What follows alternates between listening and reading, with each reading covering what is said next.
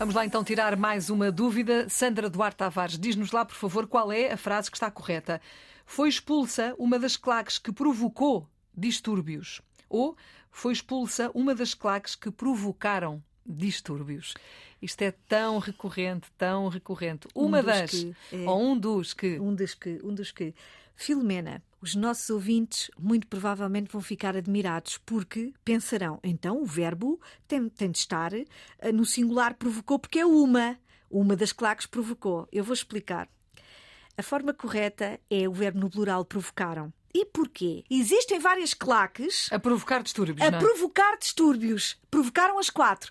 Só que só uma é que foi expulsa. Uhum. Das quatro que provocaram, é que se trocarmos a ordem dos elementos, Faz tem sentido, lógica. exatamente. Aí já É, não há dúvidas. Já não há dúvidas, porque são quatro claques e todas estão ali eh, eh, a provocar distúrbios. Mas apenas uma foi expulsa, porque se calhar estava ali aos gritos. e Provocou adora. mais Provocou distúrbios. mais. Quatro provocaram distúrbios e uma delas foi expulsa. Então, regra, quando nós temos a, expressão um dos que, o verbo vai para o plural.